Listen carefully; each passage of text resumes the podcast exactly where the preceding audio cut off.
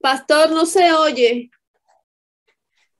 Buenas noches, queridos hermanos. Que el Señor les bendiga muy ricamente. Espero que me estén escuchando todos bien. El motivo principal por el que estamos haciendo hoy esta reunión a través de Zoom, aunque también la estamos retransmitiendo en directo por nuestro canal de YouTube, es para poder vernos las caras, puesto que tenemos la iglesia cerrada y no estamos emitiendo desde dentro de la iglesia. Aunque en la iglesia en este momento está nuestra hermana Carelli y Mario y Armando y probablemente alguna persona más, yo estoy desde casa porque, como bien saben ustedes, hasta este domingo, en principio, en principio, eh, tenemos la iglesia cerrada. Entonces, eh, yo quería en esta tarde, mientras comparto la palabra, poder ver las caras de ustedes, porque ya prediqué mucho tiempo a sillas vacías y por fe creía que había gente que me estaba escuchando, pero como gracias a Dios eh, tenemos la tecnología y tenemos este programa de Zoom, pues hombre, por lo menos sé que hay unos cuantos ahí que son miembros de la, de la iglesia, tanto la presencial como la virtual, y me alegro sinceramente muchísimo, muchísimo de verles a todos y a cada uno de ustedes. Como dije al principio, me gustaría que estuvieran todos hasta que lleguemos al final de la reunión, los micrófonos eh, cerrados, ¿verdad? Porque estamos en, un culto eh, yo me alegro sobre todo en este momento de estar viendo en pantalla a nuestro hermano Héctor Contreras, por el cual hemos estado orando y también por su esposa. Que Dios le bendiga grandemente, porque sabemos que los dos han estado pasando un tiempo complicado, un tiempo difícil, pero estoy muy contento de poder ver a todos y a cada uno de ustedes. Que el Señor les bendiga muchísimo. Hemos mandado el link de esta reunión de Zoom eh, no solamente a los miembros, a los hermanos de la iglesia aquí en, Santa Cruz, sino, que lo hemos mandado a, a, todos para que los que quieran conectarse lo puedan hacer. Aunque repito, el culto también se está emitiendo en directo por el canal de YouTube para que las personas que no han recibido el link del culto, pues también puedan disfrutar y también puedan, puedan verlo. Queridos hermanos, me gustaría invitarles a que hagamos una oración y pidamos la bendición del Señor sobre esta reunión, sobre esta palabra que Dios ha puesto en mi corazón, compartir con todos ustedes en esta noche. Así que si es posible, ahí donde está, cierre sus ojos, incline su rostro y vamos a pedir que en esta noche el Señor nos ministre y nos hable a través de su preciosa palabra. Oramos a nuestro Dios. Padre Celestial, gracias, gracias de todo corazón, Dios mío, por el privilegio que nos das de utilizar estos medios para poder vernos las caras. Sentimos que estamos en el mismo espíritu, a pesar de la distancia, a pesar de que tenemos nuestra iglesia cerrada, a pesar de los pesares, sabemos que tú estás con nosotros en este momento. Y te quiero pedir de una forma especial por esta reunión, por este culto, donde tantos y tantos hermanos están conectados, pendientes de recibir tu panoche. Bendigas. Hemos empezado el año de una forma diferente, atípica, distinta. No, no es normal que tengamos que hacer un culto de esta manera, pero Dios mío, tú nos has enseñado que tú estás con nosotros a pesar de las limitaciones, a pesar del, del virus y a pesar de los pesares. Tú nos has mostrado y nos has enseñado clarísimamente que tú estás con nosotros y que tu bendición nos acompaña cada día. Dios mío, yo te pido por cada uno de los hermanos que han podido conectarse, por otros que lo irán haciendo según transcurra la reunión, por los que están viendo y verán después el culto en YouTube. Señor, en el nombre de Jesús, nada ni nadie te limita a ti. Tu palabra traspasa barreras. Tu palabra, Señor, llega a vidas necesitadas. Y por eso te pedimos unánimemente en esta noche, tu pueblo, tus hijos, que bendigas este tiempo y que tú nos hables a nuestros corazones y podamos al terminar esta reunión darte toda la gloria y la honra y darte la alabanza porque tú nos has hablado una vez más a nuestras vidas.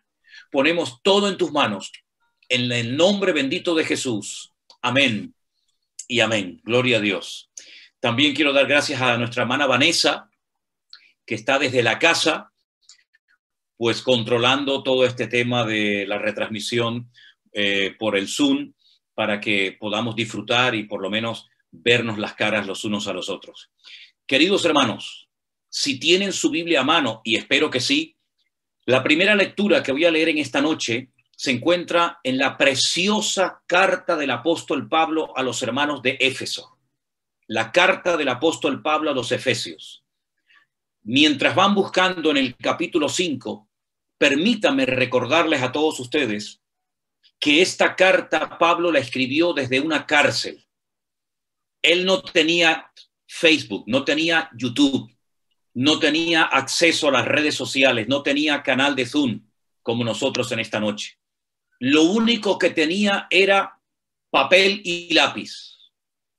Y él escribe esta preciosa carta desde una mazmorra, solo, solito, con una cierta edad, sabiendo que le queda tal vez poco tiempo para despedirse de esta tierra. Escribe esta preciosa carta, una carta llena de consejos sabios, una carta donde la doctrina prevalece.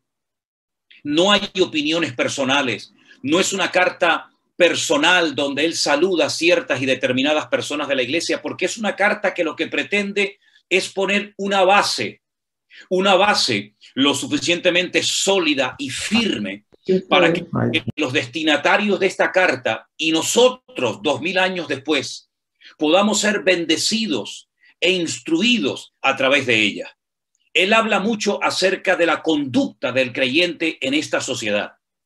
Él habla a los padres, a las madres, a los hijos, a los siervos, porque él quiere que todo el mundo en la iglesia, casados, solteros, etcétera, estén dando un buen testimonio al mundo. Y en el capítulo 5, aunque realmente desde el capítulo 4 Pablo viene dando consejos y mandamientos para vivir una vida cristiana diferente, de buen testimonio, de buen ejemplo, que impacte al mundo, es en el capítulo 5 donde él dice en el verso 21, Efesios capítulo 5, verso 21, someteos unos a otros en el temor de Dios las casadas estén sujetas a sus propios maridos como al Señor. Porque el marido es la cabeza de la mujer, así como Cristo es la cabeza de la iglesia, la cual es su cuerpo y Él es su Salvador. Versículo 24. Así que como, como la iglesia está sujeta a Cristo, así también las casadas lo estén a sus maridos en todo.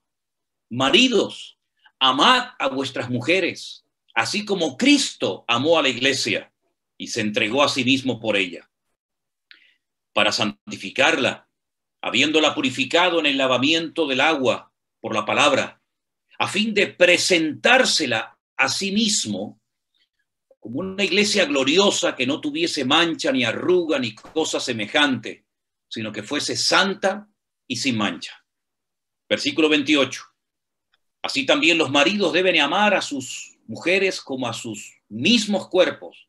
El que ama a su mujer, a sí mismo se ama, porque nadie aborreció jamás su propia carne, sino que la sustenta y la cuida, como también Cristo a la iglesia, porque somos miembros de su cuerpo, de su carne y de sus huesos. Por esto dejará el hombre a su padre y a su madre y se unirá a su mujer y los dos serán una sola carne. Grande es este misterio, ¿verdad? Profunda es esta enseñanza. Mas yo digo esto respecto de Cristo y de la iglesia. Por lo demás, cada uno de vosotros ame también a su mujer como a sí mismo y la mujer respete a su marido. Pablo está dirigiendo estas palabras a la familia, porque la familia tiene que ser un mini reflejo de lo que es la iglesia en su, en su conjunto. No hay nada peor que una familia que se llame cristiana, que esté dando un mal ejemplo y un mal testimonio al mundo y sobre todo a los hijos, sean pequeños o sean grandes. Ahora bien, lo que yo quisiera destacar en esta noche por encima de todas estas palabras que hemos leído es lo siguiente el amor de Cristo a la iglesia. Versículo 25 dice, Cristo amó a la iglesia y se entregó a sí mismo por ella. Y en el verso 29 dice que ese Cristo que amó, que ama a la iglesia, la sustenta y la cuida cada día. El título del mensaje, el título del estudio en esta noche es, ¿tú amas a la iglesia? Es una pregunta que uno dice, bueno, ¿ya qué viene esta pregunta a estas alturas de nuestra vida? No, no, no, pero yo quiero que, nos, la, nos la hagamos seriamente todos y cada uno de nosotros en esta noche. ¿Hasta qué punto tú amas la iglesia? Ahora, sabemos que la Biblia nos habla de una iglesia universal, una iglesia que está formada, que está compuesta por todos los hombres y mujeres, sin importar su color de piel, su edad, sin importar su extracto, su nivel social o cultural, independientemente del trasfondo del cual venga cada uno, hay una iglesia universal, ¿verdad? Que está en todas las naciones de la tierra, compuesta por hombres y mujeres que han entendido el Evangelio y que han decidido convertirse, entregarle sus vidas al Señor, reconociéndolo públicamente como su Señor y Salvador personal. En el momento en el que una persona, donde quiera que se encuentre, le entregue su vida a Cristo, según la palabra de Dios, según lo que nos enseñan las escrituras, forma parte del cuerpo de Cristo, es decir, de la iglesia. Y eso es el concepto, la idea de iglesia universal a la cual pertenecemos todos los cristianos desde el principio hasta hoy en día. Ahora bien, Luego, la Biblia nos presenta a la iglesia desde otro panorama, desde otra perspectiva, y es la iglesia local. ¿eh? Una cosa es la iglesia universal y otra cosa muy diferente es la iglesia local, la iglesia a la que tú y yo pertenecemos, sea presencialmente o sea virtualmente, pero nos sentimos parte de una iglesia, de un ministerio que todos conocemos como Centro Evangélico Vida Nueva. Mi pregunta es, ¿hasta qué punto tú amas la iglesia, el lugar donde Dios te ha colocado, donde Dios te ha puesto?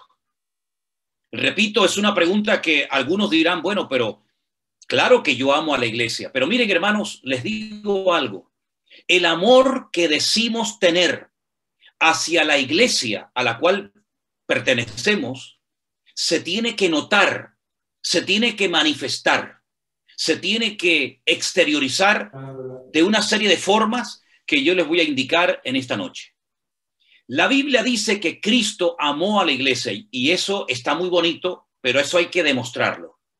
Y el Señor lo demostró de una forma clarísima, muriendo en una cruz, cuidando, protegiendo cada día a su cuerpo, es decir, a la iglesia, no permitiendo que el diablo la destruye, la debilite, cumpliéndose cada día esa palabra tremenda que todos conocemos perfectamente, que dice que él no iba a permitir que las puertas del Hades o el infierno o Satanás, llámelo como quiera, destruyera a la iglesia.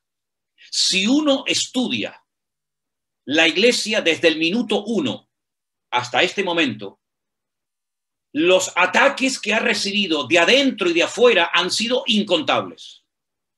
Hay una materia, hay una asignatura que se estudia en las escuelas bíblicas que se llama Historia de la Iglesia. Y cuando uno estudia historia de la Iglesia, te vas a dar cuenta de que ha sido perseguida, ha sido calumniada, ha sufrido divisiones, ha recibido presencia, visita de falsos pastores, falsos profetas, falsos maestros, falsos evangelistas, ¿verdad? Se han introducido herejías, falsas doctrinas en la, iglesia. Es decir, que el diablo no ha estado con los brazos cruzados en estos últimos dos mil años. El diablo ha intentado y seguirá intentando destruir a la iglesia. ¿Saben por qué? Porque si Cristo ama a la iglesia, Satanás odia a la iglesia. Satanás es el opuesto a Cristo. Si Cristo ama a la iglesia, Satanás odia a la iglesia. Si el Señor quiere una iglesia unida, el diablo quiere una iglesia dividida y fraccionada. Si el Señor pelea a favor de la iglesia, Satanás pelea en contra de la iglesia. Es decir, es todo lo contrario a lo que leemos y estudiamos en las Sagradas Escrituras. Ahora bien, la realidad es que hasta el día de hoy la iglesia ha sobrevivido en estos últimos dos mil años. Ha sufrido ataques, ha recibido todo tipo de, dardos de fuego por parte del maligno, pero la iglesia ahí está y ahí se mantiene. Y la pregunta es, ¿cómo ha logrado sobrevivir la iglesia en estos últimos dos mil años? Porque lo hemos leído esta noche, porque Él cuida, Él sustenta, Él ayuda a su iglesia en todas las naciones de la tierra para que siga adelante y que nada ni nadie la pueda detener. Pero ahora vuelvo a hacer la pregunta que hacía hace un instante. ¿Hasta qué punto tú amas la iglesia a la cual perteneces? La iglesia en la que te encuentras hoy como miembro, la iglesia, la iglesia con la que te identificas, ¿verdad? ¿Hasta qué punto tú la amas? Todos y cada uno de nosotros tenemos que actuar hacia nuestra iglesia exactamente igual que como Cristo ha actuado a lo largo de la historia hacia su iglesia. Tenemos que, escuchen bien, y los que están tomando nota, cuidar a la iglesia, apoyar a la iglesia, defender a nuestra congregación, a nuestra iglesia, respetarla, estar dispuesto a sacrificarme por la iglesia si hace falta, ser agradecidos con la iglesia, con todo lo que eso significa, donde Dios me ha puesto. Y nosotros debemos de orar cada día por la iglesia, por los niños. Tenemos docenas y docenas de niños que se congregan con nosotros. Orar por los jóvenes, que Dios los cuide, que los libre de tentaciones, que no se dejen arrastrar por la corriente de este mundo, que sean jóvenes espirituales, jóvenes consagrados, jóvenes comprometidos con el Señor. Los que están comenzando noviazgos, que sean noviazgos sanos, noviazgos de santidad y no de, de mal testimonio y de mal ejemplo, ¿verdad? Orar por los pastores. Tenemos al pastor Osman en Colombia, tenemos a nuestro hermano Héctor que está levantando la obra en, eh, allí en Torreón, nuestro hermano Emanuel con su esposa también, ¿verdad? En, en Chalco, en México. Tenemos a nuestro hermano Alberto ahora en Fuerteventura, que se ha añadido recientemente a nuestro ministerio. Tenemos al pastor Marcos en el puerto de la Cruz. Tenemos a Anderson. Me tienen a mí, con nuestros hijos, nuestras esposas. Orar cada día por la iglesia, por la escuela dominical, por la iglesia virtual, por los, todos los colaboradores, hombres y mujeres, que todos los días llaman, escriben, eh, eh, eh, atienden a la gente, ¿verdad? Orar por esos locales en México, uno de ellos que se ha alquilado recientemente para que se llene de almas nuevas que conozcan al Señor, ¿verdad?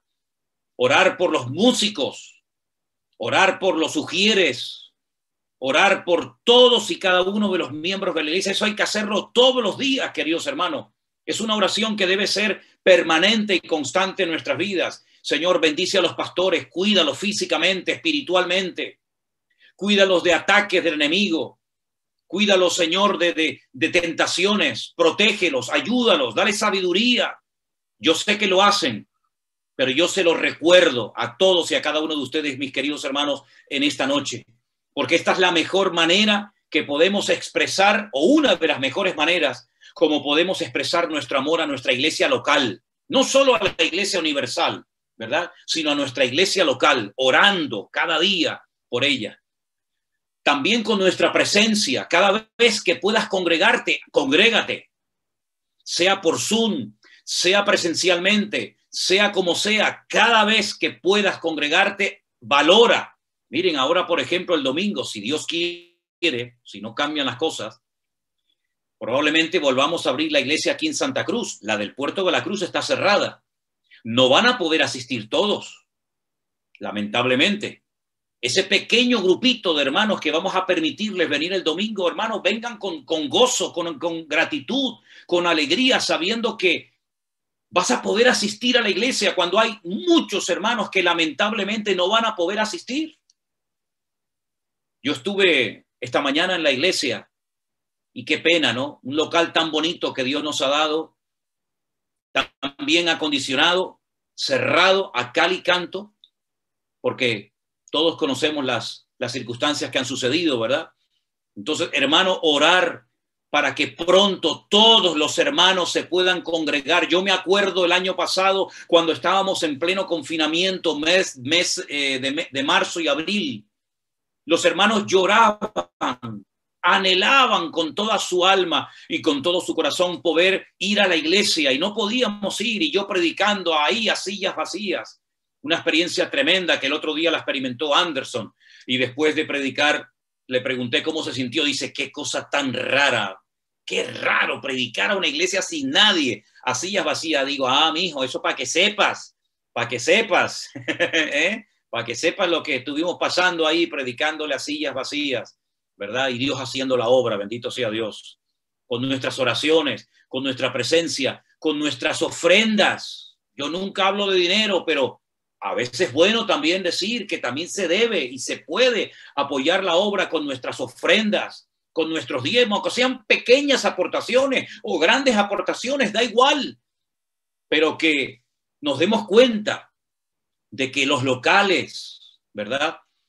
Los, los teléfonos, el internet, las cámaras, la luz, el agua y tantas cosas, las pagamos todos con nuestras aportaciones, con nuestros diezmos, con nuestras ofrendas y no y no damos nosotros en vida nueva no damos porque le decimos a la gente que si da Dios le va a bendecir. No, no, nosotros no utilizamos eso, no manipulamos las escrituras, pero le decimos y le enseñamos al pueblo, hermano, aprenda el secreto de apoyar la obra de Dios, de decir, oiga, esa silla se compró gracias a mi esfuerzo, esa, la luz de este mes se pudo pagar gracias a, lo que yo pude aportar. También es una forma de colaborar con la obra de Dios. ¿Cuánto amas la iglesia? Cuando usted pase por la iglesia, si ve la luz encendida y no hay nadie, apáguela, porque es la luz de su iglesia que se está gastando inútilmente. Cuando vaya al baño, y vea que hayan dejado la, el, chorrito, ¿no? El grifo de agua abierto. Ciérrelo. Ah, yo no fui, no importa, ciérrelo. Porque es su iglesia y hay que cuidarla, hay que protegerla. Hermano, ¿cuándo puedo ir para limpiar la iglesia? ¿Cuándo puedo ir para, para colocar las sillas? Hay que hacer algo antes del culto, después del culto. Gloria a Dios que tenemos un hermano en Santa Cruz, que él es el encargado, ¿verdad? De ir apagando todas las luces, pero tengan, tengan eh, eh, disposición de decir, yo quiero colaborar, yo quiero aportar, yo quiero, yo quiero hacer algo. Pastor, cuenten conmigo para lo que sea, para barrer, para abrir la iglesia, para cerrarla, para llevar a un hermano en mi coche o para recogerlo. Hermanos queridos, el amor que decimos tener a la iglesia hay que manifestarlo. Es como si su marido le dice que le ama mucho, pero nunca se lo dice y nunca tiene un detallito con usted, hermana, o usted con él. Amamos a los hijos, pero dele un beso de vez en cuando a los niños, dele un abrazo, dele una chuchón, apriételo, ¿verdad? Es decir, el amor hay que manifestarlo a Dios, a los hermanos y a la obra, a la iglesia del Señor. Claro que sí, por supuesto. Hermanos queridos, yo he llegado a la conclusión de que a veces hay personas que asisten a las iglesias, pero en el fondo no aman a la iglesia porque cuando uno ama, uno es tolerante, cuando uno ama, uno es respetuoso, uno no cuestiona, uno no critica, sino que dice que el amor cubrirá multitud de defectos, multitud de errores, multitud de debilidades. Dice la Biblia, y ahora que cada uno pues tome su parte, que los que son fuertes tienen que soportar las debilidades de los débiles. Ahora, ¿en qué, ¿en qué grupo se mete usted? ¿En el de los fuertes o en el de los débiles? Bueno, usted verá. Pero dice la Biblia, después de tanto tiempo, lo dice en la carta a los hebreos, después de tanto tiempo debiendo ser ya maestros, todavía tenéis necesidad de leche y no de alimento sólido. Yo anhelo que este año 2022 todos y cada uno de ustedes, mis queridos hermanos del Centro Evangélico Vida Nueva, crezcan y maduren en el Señor de una forma tremenda, de tal manera que usted ya no va a depender de fulanito o de menganito, de la llamada, de la visita, sino que usted ha madurado. Y dice Pablo en Primera de Corintios 13, cuando yo era niño, yo hablaba como un niño, me comportaba como un niño, pensaba como un niño, más cuando ya fui hombre, dejé lo que era de niño. En este ministerio el que quiere puede crecer, ¿saben? Porque este ministerio no es para pasarle la mano a la gente, este ministerio es para preparar guerreros, hombres y mujeres que digan, aquí estoy, Señor, cuenta conmigo. Y probablemente en esta noche, en todos los que están conectados, que veo que son muchos, están los próximos pastores, las próximas familias que le diré, hermano, mire, prepárese, vaya para aquí, hermano, vaya para allá, porque hay una necesidad de obreros tremenda.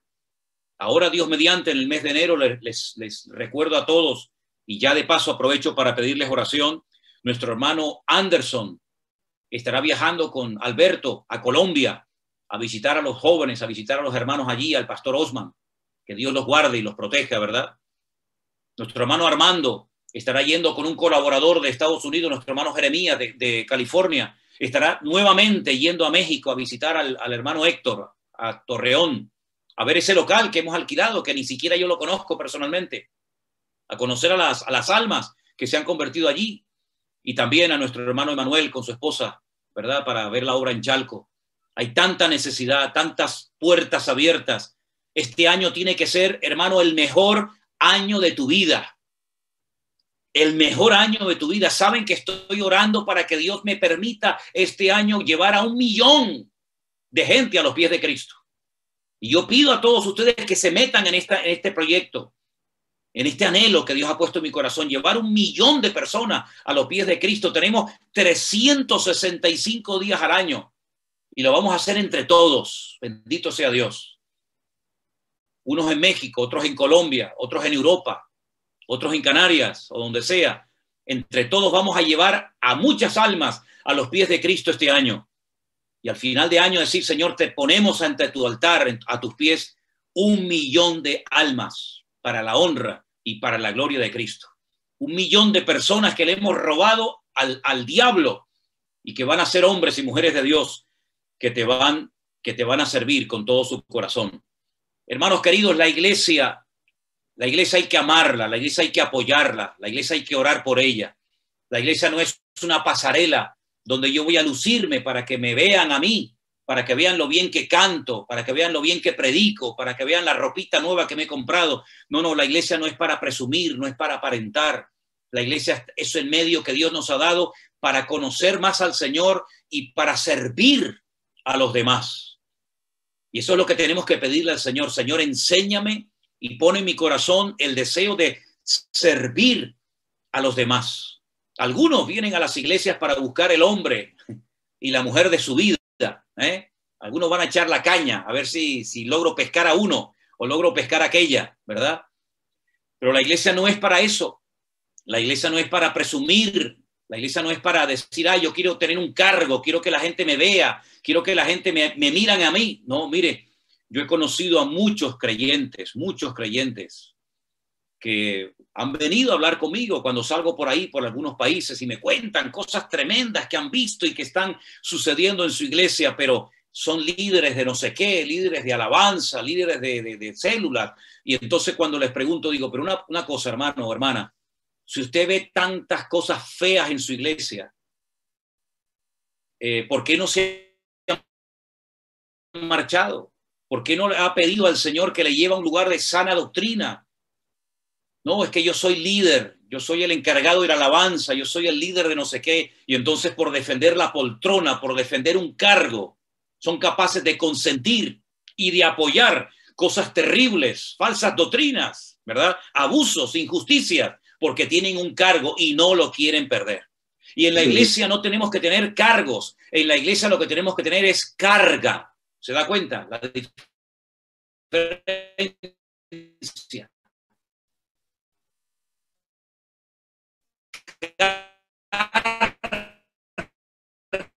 Carga por las almas perdidas, carga por la... Tengamos la costumbre, hermano, nueva a la iglesia. Vaya usted y acérquese, le déle un abrazo, déle una cordial bienvenida. Pregúntele, ¿tiene Biblia? Yo le voy a regalar una Biblia. ¿Dónde, dónde vive? ¿Le puedo llevar en mi coche? Es decir, una carga, una preocupación, un anhelo de bendecir y de ayudar a otras personas. Esa es la actitud con la que nosotros tenemos que vivir este año 2022. Déjeme que les lleve a Primera de Corintios, por favor, si tienen su Biblia a mano, querido hermano. Primera de Corintios, capítulo 5, del versículo 9 en adelante. Mire qué, qué porción tan interesante.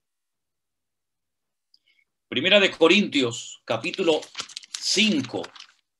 Vamos a leer a partir del versículo 9, unas instrucciones que el apóstol Pablo le dio a esta iglesia muy interesantes que tenemos que tener en cuenta nosotros hoy en día. Dice así, os he escrito por carta que no os juntéis con los fornicarios, no solamente con los fornicarios de este mundo, o con los avaros,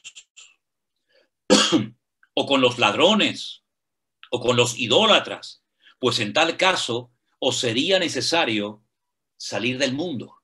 Más bien os escribí que no os juntéis con ninguno que, llamándose hermano, ahí está el matiz, ahí está la diferencia, llamándose hermano, fuere fornicario, avaro, idólatra, maldiciente, borracho, ladrón, con el tal ni aún comáis. Es decir, los corintios habían malinterpretado lo que Pablo les había enseñado.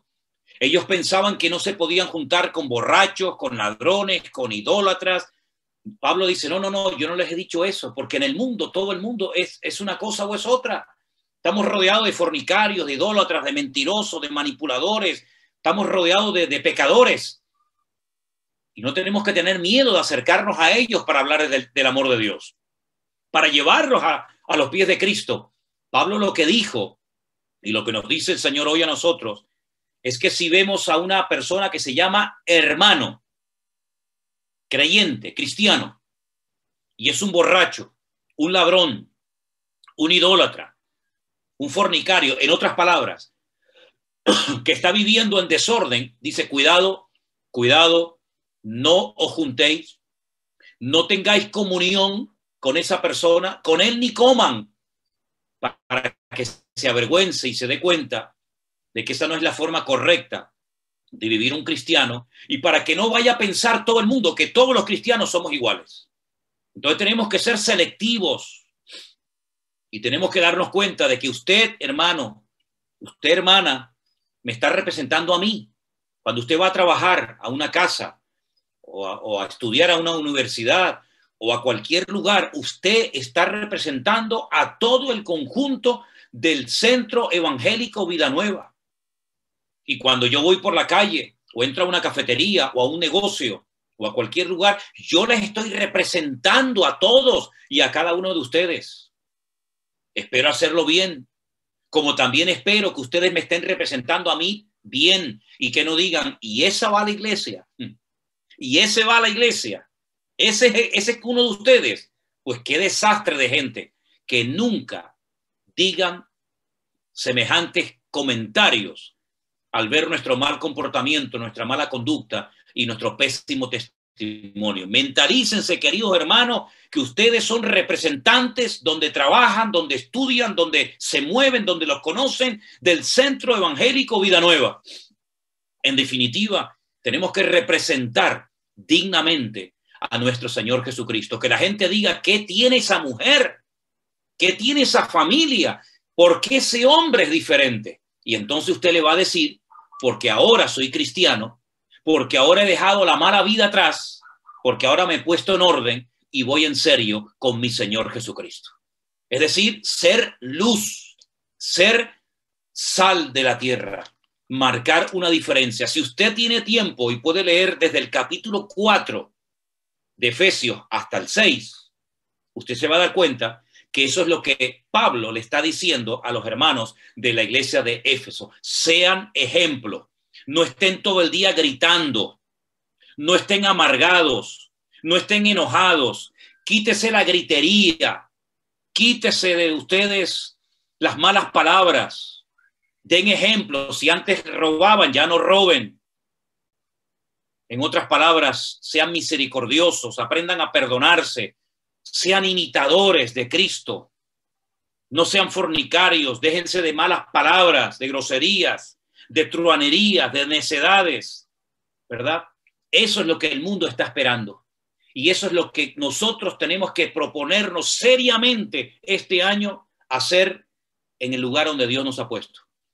Y esa es, una, esa es la mejor manera de demostrarle a usted que usted ama a la iglesia. Y si ve a un hermano, escuche bien, si ve a un hermano o a una hermana de entre nosotros que no está dando un buen testimonio, llámelo aparte. Dígale, hermano, una pregunta, ¿qué le pasa? Hermana, ¿qué está haciendo? No haga eso, eso no está bien delante de Dios. Por favor, cuide su vocabulario, cuide su forma de vestirse, cuide su forma de comportarse, porque usted está representando a toda la iglesia, está representando a Cristo. Por favor, mentalícese de que tiene que hacerlo decentemente y con orden para la honra y para la gloria de nuestro Dios. Y finalmente, queridos hermanos, hay una amonestación que constante y permanentemente el Señor lanza a toda la iglesia, da igual si son los de Corinto, los de Éfeso, los de, los de eh, Tesalónica, da igual, también a nosotros. Cuidado con los lobos. ¿Me oyeron bien? A ver, levánteme la mano si me oyeron bien. Amén. Cuidado con los lobos. Cuidado, y con las lobas también, ¿eh? no solamente con los lobos, sino también con las lobas. Tengamos cuidado porque la luz atrae a los mosquitos. Donde hay luz, donde hay santidad, donde hay orden, siempre va a querer venir el enemigo a meter la pata, a meter la garra. Entonces, si en algún momento usted ve a alguien que está enseñando falsa doctrina, alguien que está dando mal ejemplo, alguien que quiere meterse para robar, para dividir, para, para enredar y confundir, alto, ojo, Ustedes son mis ojos, hermanos. Yo cuido de ustedes, pero cuidemos todos de la amada iglesia que Dios nos ha dado, porque tenemos un ministerio y una iglesia muy bonita, hermanos. De verdad le digo. Tenemos una congregación, unas congregaciones preciosas. Miren después cuando puedan, vayan pasando todas y cada una de las pantallas, la cantidad de familias, la cantidad de jóvenes, la cantidad de, de hermanos preciosos que no solamente tenemos en nuestra iglesia presencial, sino que ahora el Centro Evangélico Vida Nueva, usted puede ir a Colombia, a Panamá, a Honduras, a Estados Unidos, a Guatemala, a Argentina, a Chile, a donde usted quiera, y usted va a encontrar hermanos de su misma congregación en otras partes del mundo, porque el Señor desde el año pasado que dijo ahora abrió las puertas, extendió el territorio y gloria al Señor por lo que ha comenzado a hacer. Y le digo algo que no es un tópico, ni es una frase aprendida que la repito para, para quedar bien. No, no, es que es algo que el Espíritu Santo, créame, ha puesto en mi corazón. Esto no ha hecho más que empezar. Esto no ha hecho más que empezar. Teníamos a dos matrimonios con nosotros hasta el otro día en la iglesia. Estoy viendo a Ailén ahí conectada. Dios te bendiga también nuestro hermano Enrique con su esposa, ¿verdad? Hermanos que hasta el otro día estaban con nosotros. Ahora el Señor se los ha llevado a los Estados Unidos. Esto no es casual. Esto no es casual. Ahí ya tenemos una punta de lanza. Ahí ya tenemos dos familias, dos matrimonios, a través de los cuales Dios hará cosas maravillosas. Y miren, el otro día, ayer justamente, nuestra hermana Cristina de Estados Unidos nos mandaba este certificado de un abogado que hemos contratado, un abogado pastor en Estados Unidos, aquí lo tienen ustedes, donde ya les puedo, ya les puedo decir que ya tenemos nuestra iglesia Centro Evangélico Vida Nueva legalmente constituida en los Estados Unidos. Y estamos haciendo todas las gestiones para que en los próximos días también la obra en México ya esté legalmente constituida para trabajar legalmente, para que podamos hacer las cosas decentemente y con orden, porque queremos estar en orden delante de Dios y también delante de los hombres. Que Dios nos dé fuerza, que Dios nos dé sabiduría. Mire, el sábado por la noche, les pido por favor que recuerden esta petición. El sábado por la noche voy a tener una reunión muy importante con unos pastores de Colombia. ¿verdad? Que quieren hablar conmigo, queremos conocernos, queremos contactar, oren para que Dios dirija esa reunión. Recientemente se ha incorporado al Ministerio Centro Evangélico Vida Nueva nuestro hermano eh, Alberto y Damari de la isla de Fuerteventura, que de momento están congregando en el salón de un hotel. Hermano, esto, repito, no ha hecho más que comenzar. Esto va a haber una explosión preciosa y todo lo que Dios nos ha enseñado, todo lo que el Señor nos ha compartido es para prepararnos para lo que se avecina. El otro día escuchaba a un pastor que decía que lo peor está por venir. Bueno, y tiene razón. Si leemos las, las profecías de la Biblia, encontramos que el mundo va a ser sacudido y que vienen cosas tremendas. Pero yo también digo, y es bíblico, que lo mejor está por venir. Lo peor y lo mejor está por venir. Así que vamos a prepararnos en oración, Vamos a apoyar la iglesia, como dije, con nuestras oraciones, con nuestra presencia, con nuestros diezmos, con nuestras ofrendas, con nuestros talentos, con todo lo que Dios nos ha dado para que el reino de Dios se extienda. Aquí el objetivo no es levantar a un hombre, aquí el objetivo es levantar a Cristo para que muchas personas le conozcan como tú y yo le hemos conocido. Así que termino recordando las palabras de Efesios capítulo 5. Cristo amó a la iglesia y se entregó por ella. Y Cristo sustenta y cuida a su iglesia cada día.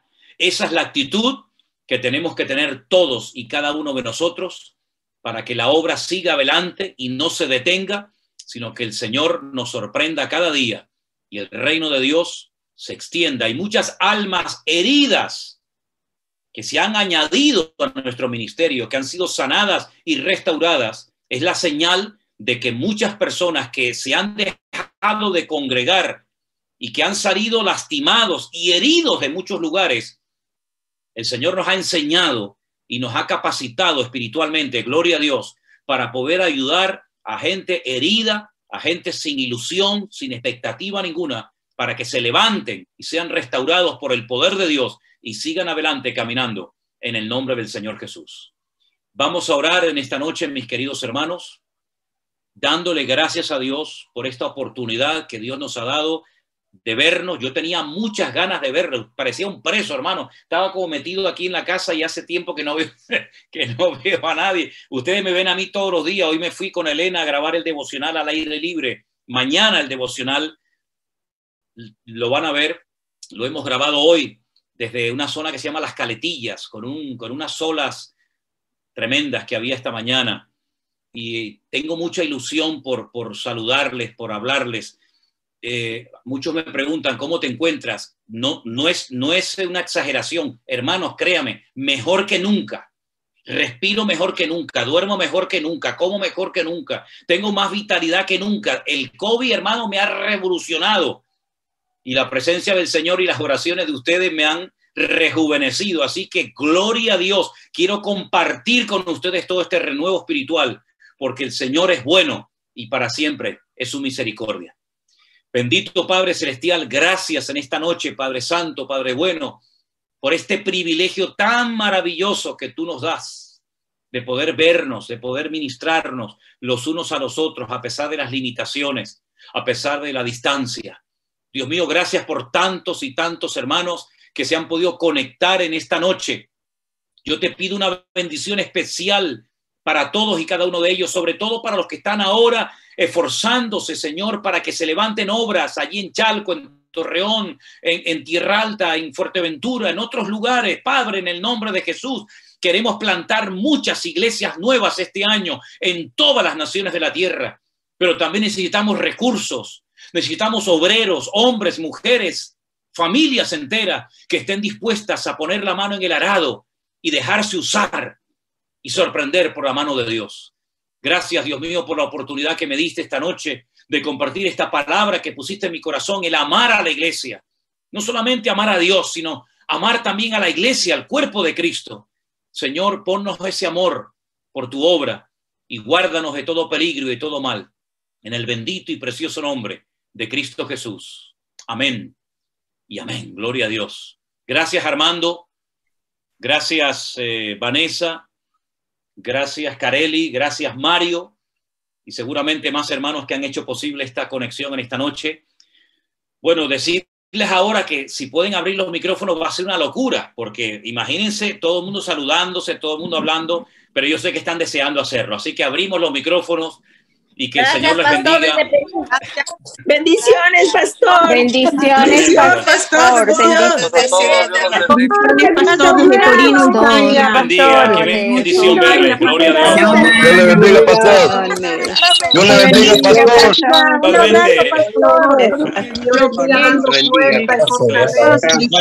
Está mejor, Isabel. Gracias a Dios. Hermanos.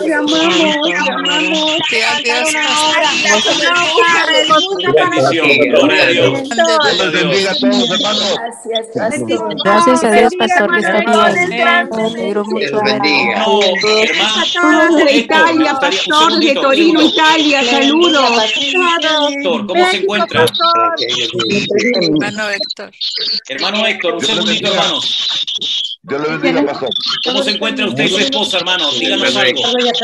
Muy bien, hermano, muy bien. Yo nomás un poquito, ya fui, ya fui al, médico, me dijo que tenía un poco de resfriado, me duele nomás la garganta. Ayer fui a hacerme la prueba del COVID, salí en negativo. Mi esposa, si Dios quiere, mañana la voy a llevar. Y primero Dios, también negativa. Aquí está, mire, ahí lo va a saludar, ahí lo va a saludar. A ver, a ver, ahí va. Hermana, le bendiga, hermana Isabel. Dios le bendiga. Gracias. Que Dios la fortalezca. Bendiciones, pastor. Aleluya. Amén, amén. Dios. Dios. Hermano Emanuel